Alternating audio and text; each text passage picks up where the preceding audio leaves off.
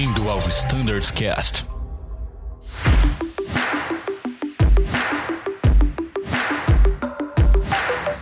Olá pessoal, pilotos da Frota TR, muito bom dia, boa tarde, boa noite, seja qual for o horário que vocês estiverem escutando esse podcast. Aqui é o Augusto Azambuja, chefe de equipamento da Frota TR, e a gente está numa edição especial do Standardcast direcionado para nossa frota, que foi convocado em caráter de excepcionalidade, né, para tratar de um assunto bem específico, né, que é qual mudança num procedimento de rotina nosso em função de uma falha que foi identificada no sistema elétrico da nossa frota.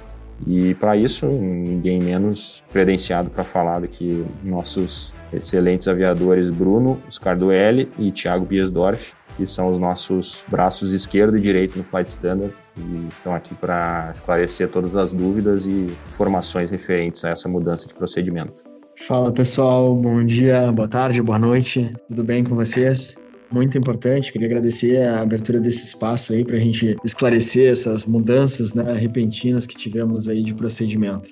Show, Tiagão, Zambuja, muito bom estar aqui com vocês hoje para é o que vocês falarem, né? Tentar deixar a vida do nosso aviador aí mais fácil e mais tranquila, principalmente, né? Devido a essa mudança que a gente teve da TR. Vai ter muita coisa interessante para transmitir para o grupo aqui.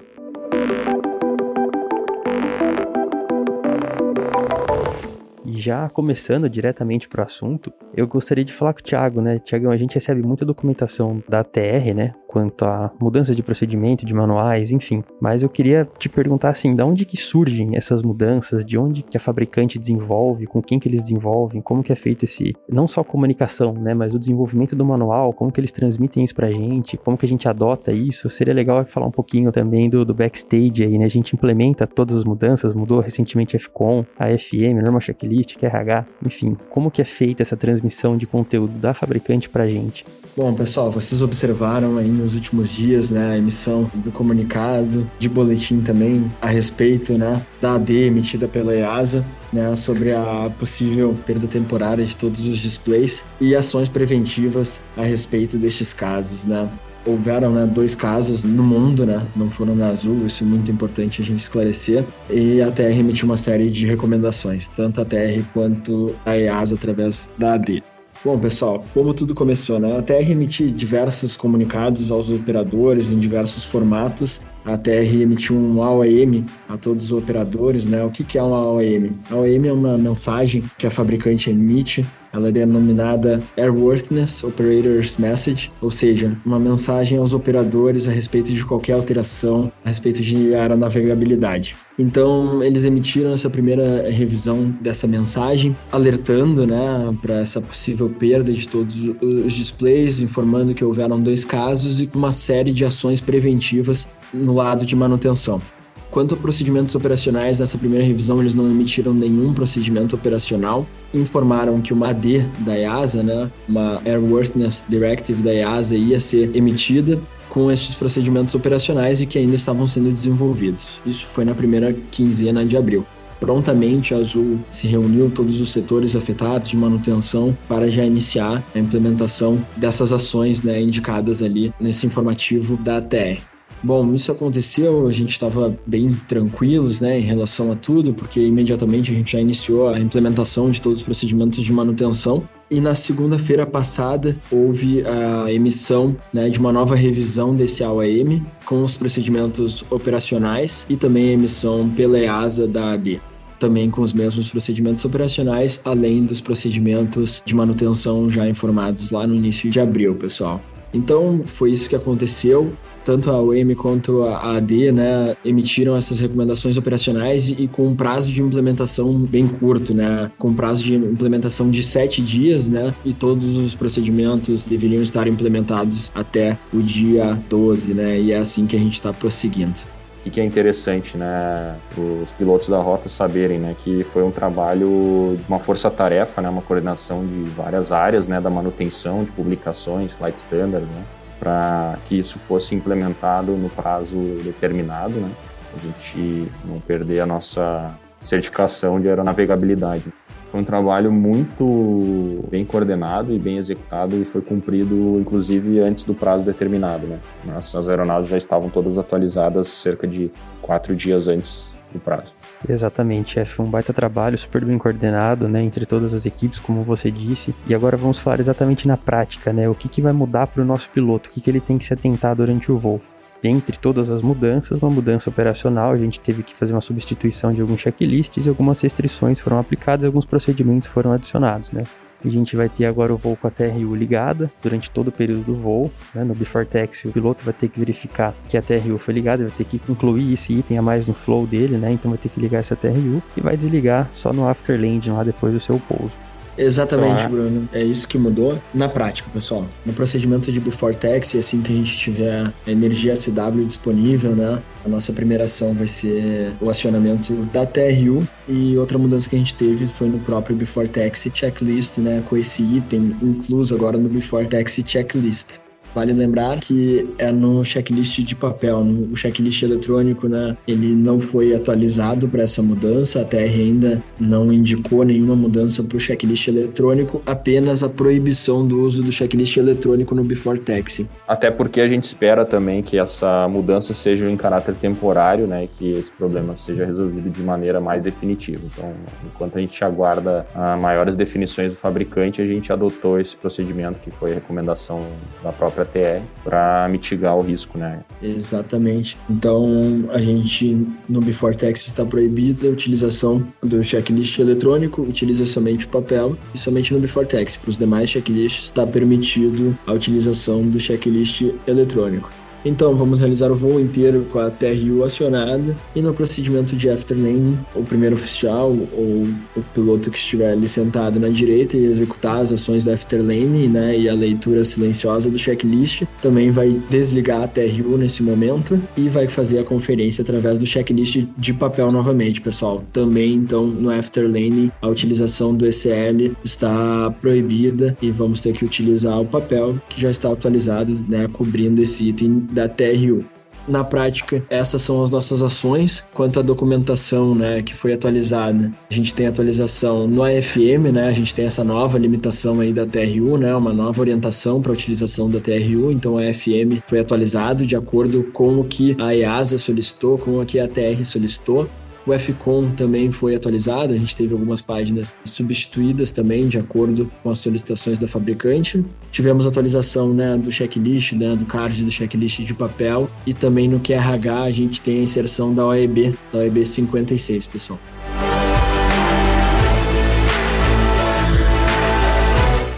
E outra coisa, antes de tocar o telefone do chefe Zambuja, né? Chefe, antes era despachável o gerador ACW, né? E agora, além de todas as restrições, várias foram incluídas na MEL que são relacionadas à parte elétrica, né? Então é legal o aviador também dar uma olhada no comunicado que a gente tem mais restrições, agora são mais itens no go na MEL devido a essa pane, correto? Positiva. Claro que a gente sabe que o grupo é muito bem disciplinado e, e, sempre consulta a MEL né, quando necessário, mas é interessante já ter uma visão geral né, da inserção desses itens na MEL, que também já foram atualizados nessa força-tarefa que a gente mencionou anteriormente, porque eles são essenciais para o gerenciamento do problema caso ele se apresente. Né. O que eu acho importante que o grupo tenha ciência, né? Primeiro que é uma situação que não está acontecendo de maneira generalizada na frota TR, né? Foram esses dois eventos, mas que foram num período de tempo relativamente curto e por isso gerou todas essas ações, né? Essas recomendações da EASA e da própria fabricante ATR. Segundo ponto é que o procedimento foi né, discutido e desenvolvido pela própria fabricante, né, levou em conta diversos fatores que essa alteração poderia implicar. É, a gente já recebeu vários questionamentos né, sobre a questão do uso contínuo da TRU, ocasional desgaste ou eventualmente até uma sobrecarga nos barramentos ACW em função dela estar permanentemente conectada, mas é, a gente não tem é, dados suficientes para determinar que isso realmente vai acontecer e é um procedimento novo para todos, né, para todos os operadores, para o próprio fabricante. E eu acho extremamente importante que você saiba que estamos aqui 100% à disposição se surgirem dúvidas, situações, né, efeitos colaterais desse procedimento no, no, sistema elétrico da aeronave. Então, a gente precisa ter conhecimento para poder reportar a própria TR e poder dar um suporte a todo o grupo. Então, é, é importante que vocês saibam dessas três coisas. Não tem é, uma razão para ter receio, né, em relação ao, ao problema se apresentar O procedimento foi desenvolvido pelo fabricante em parceria com a EASA e a gente está 100% à disposição de vocês aí para o que for necessário. É exatamente isso, chefe procedimento desenvolvido com a EASA são procedimentos preventivos, né? Então eu considero que a gente está numa situação bem confortável, né, por ter esses procedimentos preventivos tanto do nosso lado operacional quanto toda força-tarefa de manutenção que está sendo realizada, fazendo diversos testes elétricos, né, em todos os aviões da nossa frota, em constante comunicação também com o setor de engenharia da TR. Então a gente está numa situação completamente segura, só cumprindo né, as exigências da agência europeia né, e da fabricante. Muito bom. E, agora pensando mais na prática, né? Até para os treinamentos e tudo mais, a gente pensa, pô, vamos supor que, espero que não, mas que aconteça um evento desse. Se tiver num voo VMC diurno, eu acho que assim, a situação é bem mais tranquila. Agora, a gente sabe, né, que isso pode acontecer a qualquer momento, então pode ser inclusive num, num voo guardado num noturno, por exemplo. Então, você vai perder ali todas as telas, né, inclusive o IES, o standby, e aí você tem mesmo assim alguns recursos ainda para se basear para conseguir seguir seu voo, né? A gente tem no nosso MCDU, né, as informações da nossa atitude, da nossa proa, por exemplo. A gente tem mais informações que a gente pode utilizar o avião vai estar tá voando, vai estar tá navegando, enfim, a gente consegue ter outras informações também para garantir o nosso voo. Exatamente, Bruno. Embora a gente não tenha um procedimento de carregar de emergência para essa situação, até porque a fabricante né, considera improvável, uma vez que a gente toma todas as ações preventivas, né, então por isso a importância de a gente acatar né, todas as exigências da, da fabricante e da EASA, mas com certeza né, é, a consulta no MCDU é um recurso né, numa eventual ocorrência a falha mencionada nesses comunicados. Pessoal, e só para uh, também deixar bem claro para vocês, né, a gente está, na nossa parte, a gente está tentando ser o mais transparente possível, né, então não existem informações que não sejam de conhecimento do grupo, né, que, inclusive muitos já tiveram acesso à própria AD ou AOM, né, da TR e da IASA. A linha de investigação da, da própria TR está focada no switch da bateria, né, no 7PA, né, e num conector que fica localizado atrás do painel de aviônicos, né, que estão sendo efetuados os testes, né, pertinentes pela parte da manutenção, que já vem sido feito, inclusive antes da implementação desse procedimento. E, Tiago, como você muito bem comentou, né, dentre todas as mudanças que foram feitas, foi adicionada mais uma OIB, a número 56, nos nossos manuais, o QRH no FCOM, e ela tem algumas particularidades, né, que eu acho legal a gente comentar também. Exatamente, Bruno. Muito bem lembrado. Além de todo né, a razão né, dessas mudanças que estão mencionadas na OEB, a gente tem os dois procedimentos operacionais também mencionados na OEB, por isso que a gente sempre reforça né, a leitura de todas as OEBs, tanto através do FCOM, através do QRH e também, pessoal, é um período que a gente deve sim mencionar essa OEB em todos os nossos briefings, né, para a gente não esquecer da importância desse procedimento. Além dos procedimentos operacionais, a OEB também prevê eventual falha da TRU em voo, né? E o que que acontece, né? Se a TRU falhar em voo, nessa situação que gente, normal, né? Que a gente vai ter a alimentação também normal de todos os barramentos DC, pessoal. Se a TRU falhar em voo, né? Como é descrito na OEB, o que, que, vai acontecer? A gente vai ter a falha da TRU, né? E o piloto automático vai desacoplar momentaneamente, né? As ações para a tripulação após essa falha. O piloto automático pode ser reacoplado normalmente, sem problema nenhum, e após o pouso, a gente deve reportar para manutenção para ações de manutenção e durante o voo não tem ação nenhuma pertinente à tripulação. Perfeito, Thiago. Acho que com isso a gente acabou cobrindo todos os tópicos, né? Então a gente deixa mais uma vez à disposição do grupo eventuais dúvidas, né, sobre o que quer que seja o procedimento, como tiverem as investigações da própria TR, se a gente tiver essa informação. Então, mais uma vez, reforço que a gente está completamente disponível e 100% transparente a tudo que está sendo feito e tratado a respeito dessa modificação. Muito bom, chefe.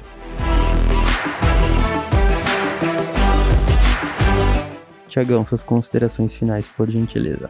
Muito bom, pessoal. Agradecer a todo mundo novamente, agradecer a todos os setores envolvidos na implementação, publicações, engenharia, manutenção. Foi uma força-tarefa bonita de se ver, né? Todas as áreas interagindo é, num período bem curto, né? em três dias tudo estava coordenado.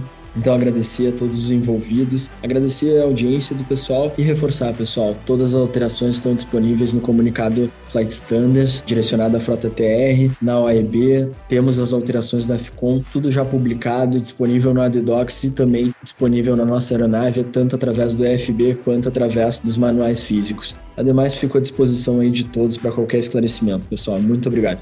A gente que agradece, Tiagão, por todas as explicações. Chefe Zambuja. É isso aí, Thiago. Sem mais a declarar, como o Danilo não está aqui, eu vou me despedir sem mais delongas. Deixo um abraço a todos e permaneço 100% à disposição. Aliás, 120% em high flow à disposição. Um abraço a todos e bons voos.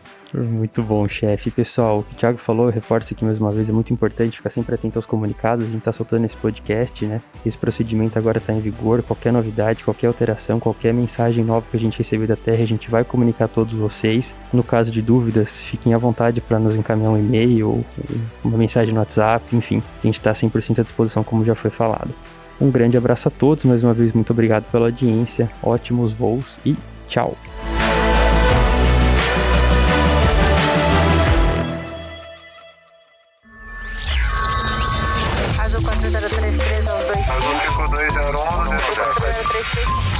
Você ouviu ao Standards Cast.